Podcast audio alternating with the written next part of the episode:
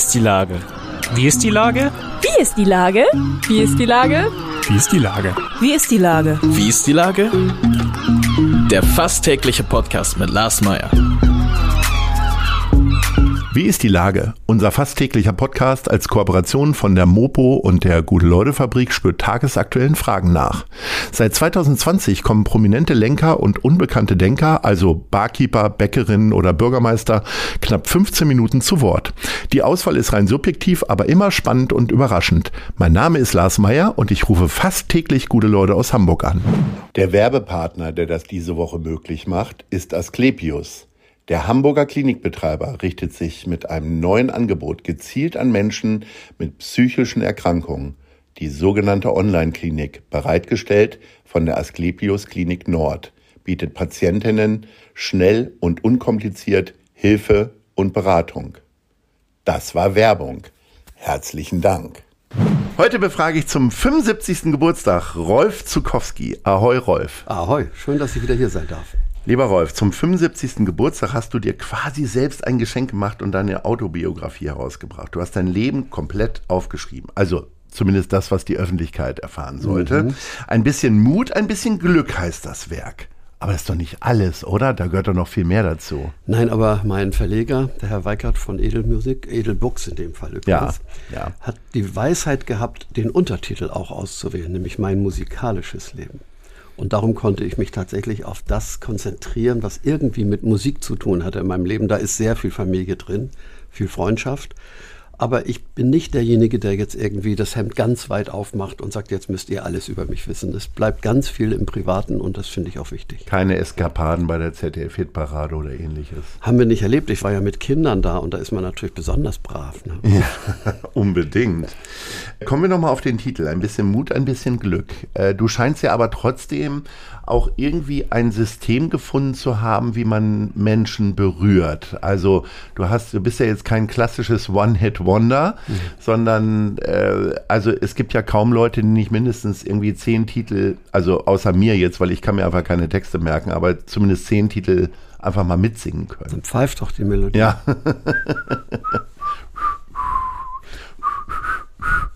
Also das ist auch schon was. Toll, oder? Ja, ein System gibt es da nicht. Also ich bin selber immer interessiert geblieben an Menschen. Ich mochte schon in der Schule gern mit verschiedenen Menschen und nicht nur der eigenen Schulklasse zu tun haben. Ich war Schulsprecher in der Albrecht-Heer-Schule, damals noch mitten in der Innenstadt gegenüber vom Untersuchungsgefängnis. Hab in unserer Band The Beethovens auch immer so ein bisschen die Rolle des Verknüpfers und heute würde man sagen Netzwerkers gespielt. Und das ist nie anders geworden. Ich, ich höre Menschen einfach sehr gerne zu und dabei sind auch ganz viele Lieder entstanden. Bei meinem kleinen Sohn, ich schaffe das schon. Äh, bei anderen vielleicht Befindlichkeiten oder auch Schnackssprüche. Und ich glaube, das sollte auch nicht aufhören. Ich sollte diese Offenheit bewahren. Und vielleicht schreibe ich ja sogar noch mal irgendwann einen neuen Song. Oder noch mal eine Biografie. Wie ist denn das, mhm. wenn man jetzt wirklich mal komplett auf sein musikalisches Leben zurückblickt äh, und dann gibt man den Text ab und dann kann nichts mehr hinzukommen, weil irgendwann ja. gehen die Druckmaschinen an. Äh, wie viele Geschichten sind dir noch eingefallen hinterher? Geschichten nicht, aber mir ist irgendwie völlig klar geworden, welche Gnade es ist, Lieder schreiben zu können. Denn Lieder sind irgendwann fertig. Dann reimen sie sich, dann sind sie vertont, dann sind sie vielleicht sogar produziert und man kommt kaum auf die Idee, dass man das Lied unbedingt nochmal ändern müsste. Es gibt vielleicht später Varianten.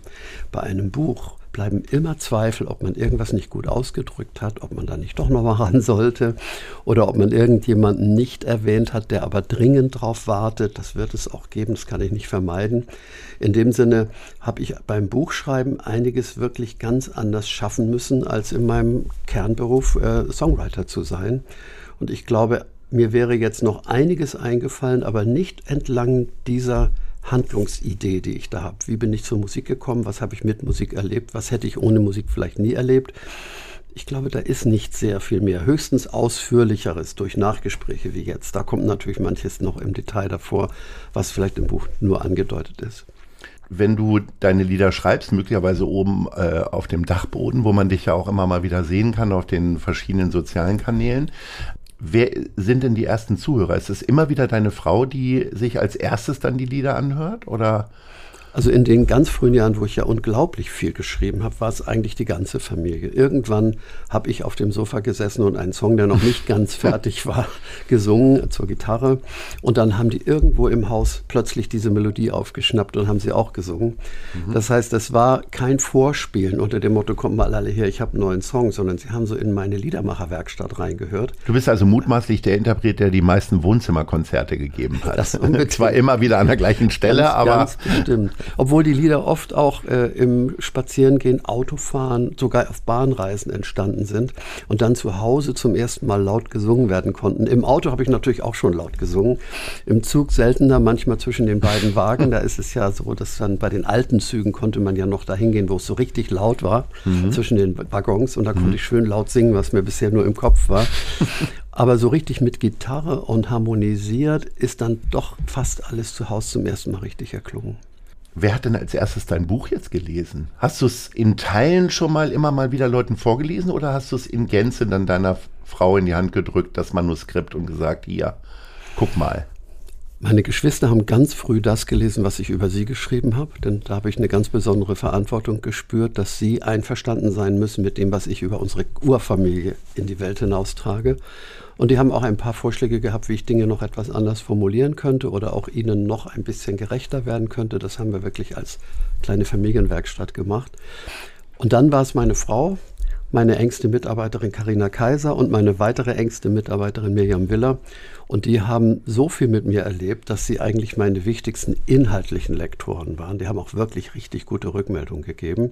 Und mein sprachlicher Lektor, Martin Brandt, der war sowieso entscheidend. Ohne den hätte ich das Buch vielleicht niemals so abschließen können. Aber mit seinem Wissen und seiner sprachlichen Kompetenz ein ganz wichtiger Ratgeber. Bist du denn mal irgendwo in Tüdel gekommen, wie man hier in Hamburg sagen ja, würde? Also sprich, wo die Familie oder die musikalischen Begleiter gesagt haben, nee, nee, das war ja ganz anders. Andauernd andauert. Wir haben jetzt gerade, das Buch ist erschienen, es ist ein Druckfehler drin.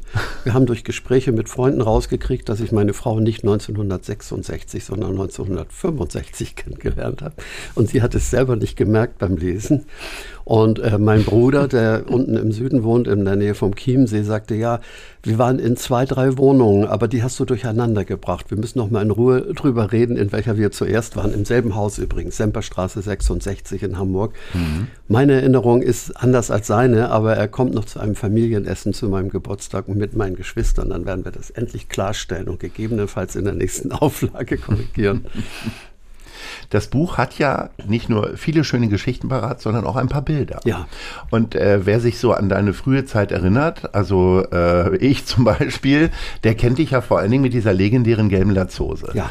Gab es da nur eine von oder hat es da nein. mehrere von gegeben? Das war zunächst auch gar nicht eine gelbe. Es gab diese Firma Oshkosh, diese Marke darf man glaube ich nennen, weil es einfach mehr, es war oder? Kult in der Zeit. ja? Gestreifte Latzhosen tragen, so braun, blau und ähnliches. Damit hat es angefangen. Mhm. Da war ich überhaupt nicht der Einzige.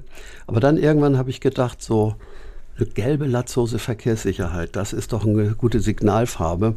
Und die habe ich, glaube ich, irgendwo da gekauft, wo man so Betriebs- oder Berufskleidung kaufen kann. Mhm. Und es gab dann auch noch eine rote. Und dann gab es den Tag, wo ich gedacht habe, willst du eigentlich ewig in der Latzhose rumlaufen? Und ich habe mich wirklich schwer damit getan, sie nicht mehr anzuziehen, weil ich dachte, die Kinder mögen mich dann nicht Wie alt mehr. warst du da? Na, das war am Anfang meiner Arbeit mit den Kindern. Da war ich äh, das war 19. Ja, aber wann hast du die Latzhose ausgezogen? Äh, ich glaube ungefähr 1981. Ja. Als du da im Radio und dann um ganz doll mich kam. Da habe ich dann Zivilkleidung getragen. Mhm und habe mich ein bisschen schwer damit getan, weil es war doch so eine Art Image für die Kinder und ich war mir nicht ganz klar, ob sie den Rolf ohne Latzhose auch so akzeptieren oder sogar mögen. Es war aber überhaupt keine Frage. Also ich, ich hätte sie auch schon früher ablegen können. Und heute passe ich nicht mehr rein. Meine Frau sagt immer noch höchstens mit einem Bein.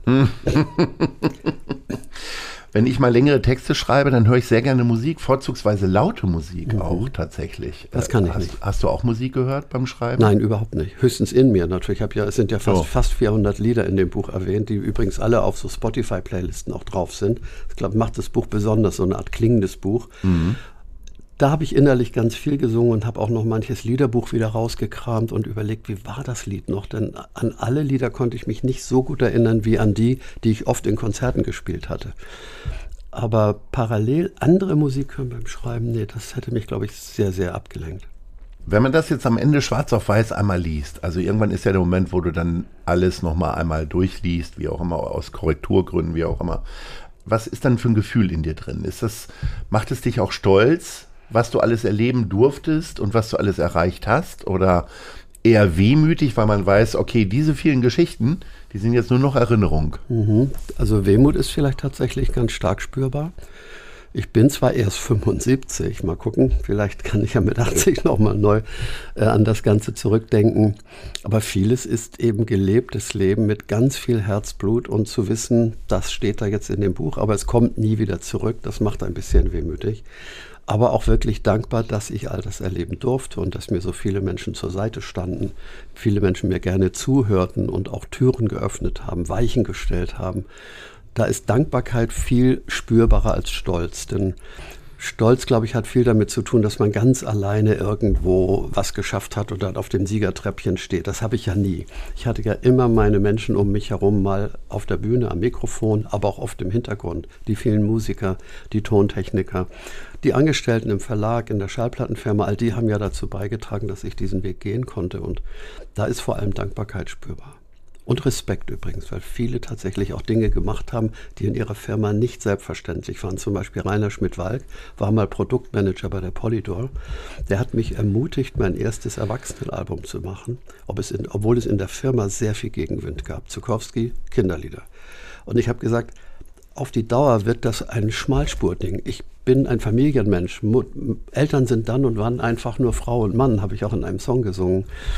Und der Rainer hat mich ermutigt und es war gut. Dadurch gibt es jetzt diese Bandbreite und ich ziehe den Hut vor ihm, dass er damals in der Firma dieses Rückgrat gehabt hat. Du hast ja die Beethovens angesprochen, mit denen du ja auch äh, auf der Reeperbahn unter anderem aufgetreten mhm. bist. Wie oft hat es dich denn in deiner Zeit als äh, Kindermusikmacher und König der Kindermusik hier in Deutschland, doch nochmal gejuckt, irgendwas anderes zu machen? Also ob jetzt ein Jazzalbum oder Heavy Metal, das wäre jetzt dir überlassen. Das Besondere, wenn man mit Kindern Musik macht, ist ja, dass man überhaupt keine musikalischen Grenzen hat. Wenn man sich all meine Lieder durchhört, dann sind da so viele musikalische Stilistiken drin. 1981, wir sind Kinder, der Stoff, aus dem die Zukunft ist. Das ist wirklich straight Rock'n'Roll. Mhm. Und es gibt einen ganz sanften Hip-Hop-Song von mir, der heißt Ich wollte ein Lied schreiben. Und ich glaube darum, dass die Wanderung zwischen den musikalischen Stilistiken, speziell dann auch durch die Erwachsenenalben, so breit war, wie ich es eben kann. Ich habe mich nie auf ein Feld gewagt, das ich überhaupt nicht beherrsche. Ich habe ja auch nie Musik studiert, habe kein Instrument gelernt, aber ich habe mich gern zusammengetan mit Leuten, zum Beispiel auch mit Symphonieorchestern. Meine Vogelhochzeit klassisch zu hören, das war wirklich wie boah, ein Rausch eigentlich. Ne? Aber das kann man natürlich nur, wenn man sich mit Leuten zusammentut, die dann genau das beherrschen. Ich wollte ansonsten keine wirklich großen Experimente eingehen, die mich so auf ganz andere Spuren gebracht hätte, hätten. Das, das sollte alles irgendwo ein Ganzes sein und ich hoffe, das ist auch spürbar geblieben. Wenn wir jetzt bei der Top 3 sind, wissen unsere Stammhörerinnen und Hörer, dass das Ende unseres Gesprächs naht. Mhm. Ich darf aber jetzt schon versprechen, es gibt einen zweiten Teil, oh, morgen ja. nämlich mit dir, wo es nochmal um 75 Jahre Rolf Zukowski geht. Jetzt geht es aber in der Top 3 erstmal um Cafés im Blankenese. Äh, was ist denn deine Platz 3 bei den Lieblingscafés? Das ist ganz klein und es ist wirklich in Blankenese eine Kultstätte, heißt Karu. Mhm. Da wird der Kaffee im Laden geröstet. Oh ja, der ist gut. Und äh, ich esse dort am liebsten Marzipan-Croissants. Man trifft dort eigentlich immer Leute, die man kennt, bei gutem Wetter auch vor der Tür. Und das ist das Kleinste für mich, aber vielleicht auch sogar intensivste Café, weil man da auch so schöne Gespräche führen kann. Ja, Platz 2? Ähm, Im Park, im Hirschpark. Das mhm. Withus, mhm. da war ich jetzt sehr lange nicht, aber es ist ganz wunderschön, dieses große alte Haus mit traditionellem Kaffee und Kuchen. Da wurden auch schon viele Feste gefeiert. Aber es ist eben auch ein Café, ein typisches Café mit allem, was die Jahreszeit so hergibt. Und dann gibt es, wenn ich die drei vorwegnehmen darf, und das möge mir niemand übel nehmen, das mhm. Lühmanns. Mhm. Frau Lühmann ist ja eine legendäre Figur in Blankenese und hat dieses Café an der Nähe vom Gymnasium Blankenese schon lange, lange, lange zu einer unverzichtbaren Institution Wollte gemacht. ich gerade sagen, ist ja auch keine Werbung mehr, äh, ist ja eine Institution, kann man also so nennen. Und es ist auch in guten Händen und sie hat auch dafür gesorgt, dass der Stil dieses Cafés sich nicht verändert und ich lade dort sehr, sehr gerne Leute zu intensiven Gesprächen ein, in den etwas plüschigen schwierigen Möbeln. Da waren wir noch nicht, aber vielleicht gehen wir da ja morgen hin für den zweiten Teil des Gesprächs. In diesem Sinne, lieber Rolf, bis morgen. Bis morgen. Tschüss. Ahoi.